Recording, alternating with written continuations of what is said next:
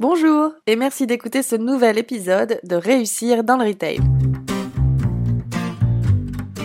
Bienvenue à tous. Réussir dans le Retail, c'est la chaîne de podcast du cabinet RMS. Chaque semaine, nous interviewons des acteurs du retail ou partageons des points de vue qui, nous l'espérons, pourront être des sources d'inspiration dans votre quotidien. Aujourd'hui, la parole est à Axel, directrice associée de RMS. Bonne écoute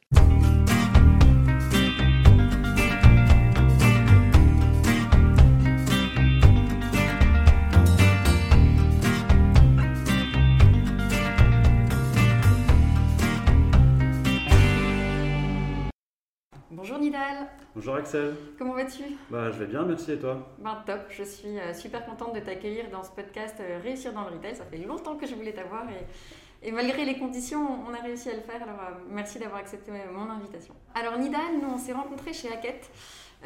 et depuis, tu as continué d'évoluer, de grandir. tu es passé chez Atelier NA et aujourd'hui tu es Area Manager chez Dormeuil, n'est-ce pas? Tout à fait, tout à fait. Je ne sais pas si tu connais la maison Dormeuil. Alors peu, justement. Je comptais sur toi pour en, apprendre un petit peu plus. D'accord. Alors la maison Dormeuil, euh, elle existe depuis 1842. Actuellement, aujourd'hui, on a Dominique Dormeuil qui est au sein de la tête euh, de la société. Donc c'est toujours un Dormeuil qui est au sein de la tête. Donc c'est une entreprise très familiale. Comme je te l'ai dit, on, va avoir euh, différentes catégories chez Dormeuil. On va avoir tout ce qui est tissu, achat de tissu, où on va distribuer vraiment sur euh, la maison de luxe jusqu'au tailleur de quartier. On va avoir après Dormeuil Mode qui, eux, vont être plutôt axés sur euh, l'achat boutique, donc produits finis Dormeuil. Donc c'est vraiment deux euh, catégories qui sont totalement différentes. Personnellement, je suis en gestion de la vente de tissus, que ce soit au prix au mètre, en gros, ou pour tout ce qui va être achat de collection pour printemps-été aujourd'hui 2022 au sein des maisons de luxe. Est-ce que tu peux donner quelques, quelques noms de maisons de luxe avec lesquelles tu travailles? On travaille avec euh, Hermès, on travaille avec Balenciaga, on travaille avec Dior, on travaille avec euh, Vuitton, on travaille avec Céline. On tous, les grands. Euh, tous les grands. On travaille aussi de la haute couture. Stéphane Rolantais, j'ai lu Julien Fournier. On a un panel relativement large de clients sur l'ensemble du territoire français, mais aussi de par le monde. Et alors, euh, explique-nous ton, parcours, euh, comment tu as fait pour euh, grandir, pour réussir à passer les différentes étapes, à changer de maison? Est-ce que c'est une question de, rencontre, de personnalité, de valeur? C'est un peu de tout, clairement, c'est un peu de tout. De la volonté, il y a eu de la persévérance, il y a eu de la passion. Mais il y a aussi eu des rencontres. J'ai rencontré les bonnes personnes au bon moment, mais il y a aussi du forcing. Tout s'est pas fait par hasard euh, Tout s'est pas fait par hasard. Tu as un exemple euh, à nous raconter? J'ai un exemple, effectivement. J'ai en tête euh, Burton of London en disant que, que je pouvais vendre n'importe quoi. Je pouvais vendre du sable dans un désert. Ça a fait mouche. J'ai commencé avec un tout petit contrat en 25 heures. J'ai évolué après en 30 heures après en 35 heures. Je suis passé département ville et j'ai évolué par la suite. Le costume euh, était présent dès le début. Hein. Le costume été présent dès le début, effectivement. J'ai toujours eu cette, euh, cette passion euh, du vestiaire masculin, c'est ancré dans mon ADN. Donc aujourd'hui, j'avais envie de remonter tout en haut dans la supply chain et aujourd'hui, je, pense avoir réussi. Donc au culot, comme ça, je peux tout vendre comme un marchand de sable et là, tu prendre ton premier poste de vendeur et ensuite tu gravis les échelons. J'ai fait une introspection, je me suis dit clairement, voilà, qu'est-ce que tu aimes faire, qu'est-ce que tu, qu'est-ce que tu veux faire? Euh, je me suis mis tout simplement un objectif. Et est-ce que c'était challenging alors? Ça s'est passé comment cette évolution? Ça s'est plutôt bien passé. On a réussi à créer euh, une équipe déjà, euh, soudée. Donc ce que j'entends, c'est que tu as réussi, c'était important pour toi de fédérer ton équipe. Alors est-ce que tu peux nous donner une ou deux astuces pour fédérer l'équipe, pour mettre une bonne ambiance dans ta boutique? Comment, comment tu t'y prenais? Moi, j'ai un, esprit de compétition et j'ai toujours euh, essayé de promouvoir ça aux autres. On peut toujours avancer ensemble. Et je vais vous donner toutes les astuces que j'ai appris grâce à mon expertise. Et à la fin, il y avait aussi des récompenses en termes de, euh, gains euh, en produits en nature, mais aussi personnel. Si à la fin du mois, on a réussi à faire tant avec des KPIs à temps, à la fin du mois, c'est moi qui paye ma tournée. L'alcool au travail L'abus d'alcool est dangereux pour la santé. ça marchait plutôt bien parce qu'on crée, comme je te l'ai dit, vraiment une bonne ambiance au sein de l'équipe, quelque chose de soudé, et euh, on arrivait à, se fédérer vers un, objectif commun. Et euh, ensuite, du coup, euh, passage sur un périmètre réseau. Tout à fait. gros challenge, j'imagine. Gros challenge, prise de poste, donc c'est-à-dire qu'il fallait clairement mettre en place tout ce qui avait été mis en place auprès des boutiques où j'ai été, sur un parc de boutiques. Mm, mm. Tout en assimilant tout simplement les caractères de chacun. Pour euh, conclure ce, podcast, euh, moi ce qui m'intéresse c'est euh, de savoir euh, ce que tu penses euh, de l'évolution du retail. Parce qu'on vit une période très particulière, a priori euh, il n'y aura pas de retour à la normale, hein, on n'aura pas un, un- un comme avant. Donc en quoi ça va impacter euh, selon toi le, le retail? Certaines, euh, certaines boutiques euh, ou certaines marques ou des euh, entrepreneurs qui n'ont pas forcément de site e-commerce. Ça a été, euh, je crois, un grand débat au sein du ministère de l'économie. Il y avait plus de 40% euh, de commerces qui n'avaient pas de site e-commerce.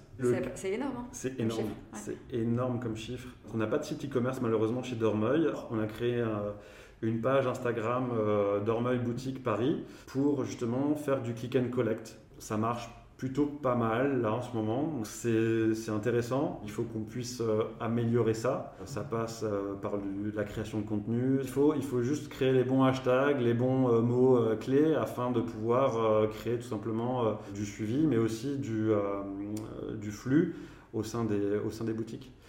Aujourd'hui, si, si tu n'es pas connecté digital, tu ne marches pas bien. Aujourd'hui, je pense qu'un un des réseaux les plus, euh, les plus utilisés euh, dans le monde est Instagram. Alors qui fait ça chez vous? Qui a ces compétences-là? Bah, Manon qui, s'appelle- qui, qui gère la communication et le marketing euh, avec une équipe euh, market euh, au top euh, chez Dormeuil, a mis ça en place, je crois, cette semaine. Donc, D'accord, c'est tout frais. C'est tout frais. Et comment ça se passe euh, très concrètement pour coordonner avec le retail? Parce que s'il y a une prise de rendez-vous euh, via Insta, comment le retail récupère la main pour euh, préparer? Le service client prend le relais, contacte le client, programme le rendez-vous. Et à ce moment-là, on débloque une personne pour la mettre à disposition en boutique. Et à ce moment-là, elle vient, elle fait des essayages, etc. À l'inverse, est-ce que vous comptez euh, sur le- les, les équipes euh, de la boutique pour produire du contenu euh, sur Insta pour attirer de nouveaux clients ou ça reste vraiment le, le périmètre de la communication? Ça reste vraiment le périmètre de la communication. Il faut savoir euh, tout simplement euh, faire ce qu'on sait faire. Et aujourd'hui, malheureusement, euh, les personnes euh, qui sont en boutique n'ont pas forcément l'expertise pour tout ce qui va être prise de photos, euh, de contenu pour euh, justement cette page Instagram. Effectivement, Là où je te rejoins, c'est euh, sur l'importance de cadrer. euh, parce que si on ne cadre pas euh, en termes d'esthétique, quelles photos euh, sont cohérentes avec l'ADN de la marque, euh, lesquelles ne le sont pas, etc. Il faut une ligne directrice, sinon, sinon ça ne marche pas. Ok, super. Et l'avenir du retail, toi, du coup, comment tu l'imagines dans, dans 5 ans, dans 10 ans? Il va être changeant. Hein, que, euh, la situation sanitaire est- ayant fortement impacté euh, sur l'économie, mais sur les mœurs, sur, les, sur la consommation. C'est juste que la consommation va être différente. Alors, différente comment? Alors aujourd'hui, il y a euh, une vraie sensibilité sur la politique environnementale de la planète. Ouais, Effectivement, oui, je pense que euh, on parle beaucoup de la mode euh, qui pollue. Euh, on entend de plus en plus que les consommateurs font attention à la provenance des matières, au process de fabrication. J'ai de la visibilité clairement sur les demandes aujourd'hui de, de ces maisons de luxe Oui. qui demandent systématiquement aujourd'hui des certifications. Ah, il y a vraiment une réelle, euh, je pense, euh, euh, sensibilité aujourd'hui sur l'éco-responsabilité, la traçabilité. Même sûr que c'est une certitude. Je, si je dis pas de bêtises d'ailleurs, il y a le groupe LVMH euh, en partenariat avec Prada et, et un, autre, un autre groupe qui ont créé euh, leur, euh, leur, euh, leur blockchain. Mm, si, je, si, je dis, si je dis pas de bêtises, hein, il me semble. hein. Oui, tout à fait, c'était dans la presse cette semaine. ouais. Et euh, justement, chez, chez Dormeuil, on a cette, cette possibilité de, de, de pouvoir proposer à ces clients-là euh, des tissus euh, justement euh, certifiés RWS ou GOTS. Ça rentre dans nos valeurs.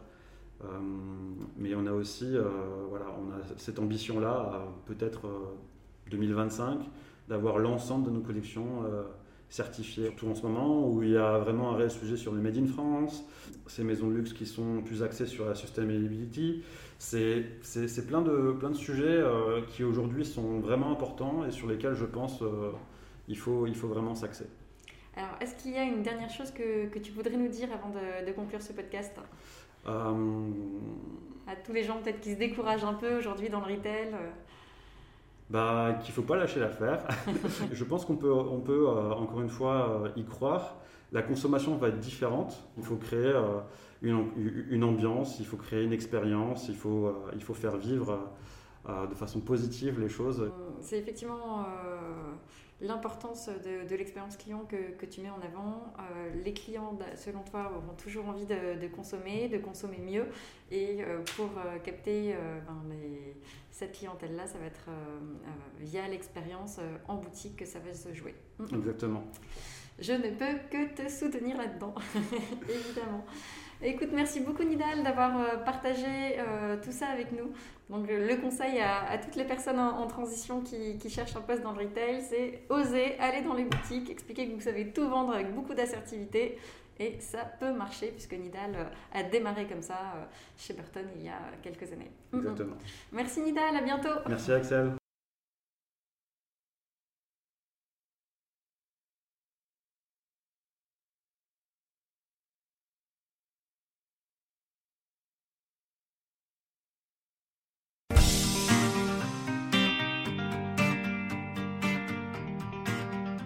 Merci d'avoir écouté cet épisode de Réussir dans le Retail. Nous espérons qu'il vous a plu et qu'il vous a donné des idées. Réussir dans le Retail est diffusé sur SoundCloud, Apple Podcasts, mais aussi sur le compte Instagram de RMS, Retail Management Service. N'hésitez pas à nous laisser un commentaire, vos impressions nous intéressent pour améliorer notre format. Vous pouvez aussi nous proposer des sujets à traiter ou des personnalités à interviewer. Si vous voulez soutenir notre chaîne Réussir dans le Retail, partagez ce podcast et parlez-en autour de vous. Un grand merci à Aurélia pour la musique. Vous pouvez écouter son album intitulé Blue Inside sur YouTube.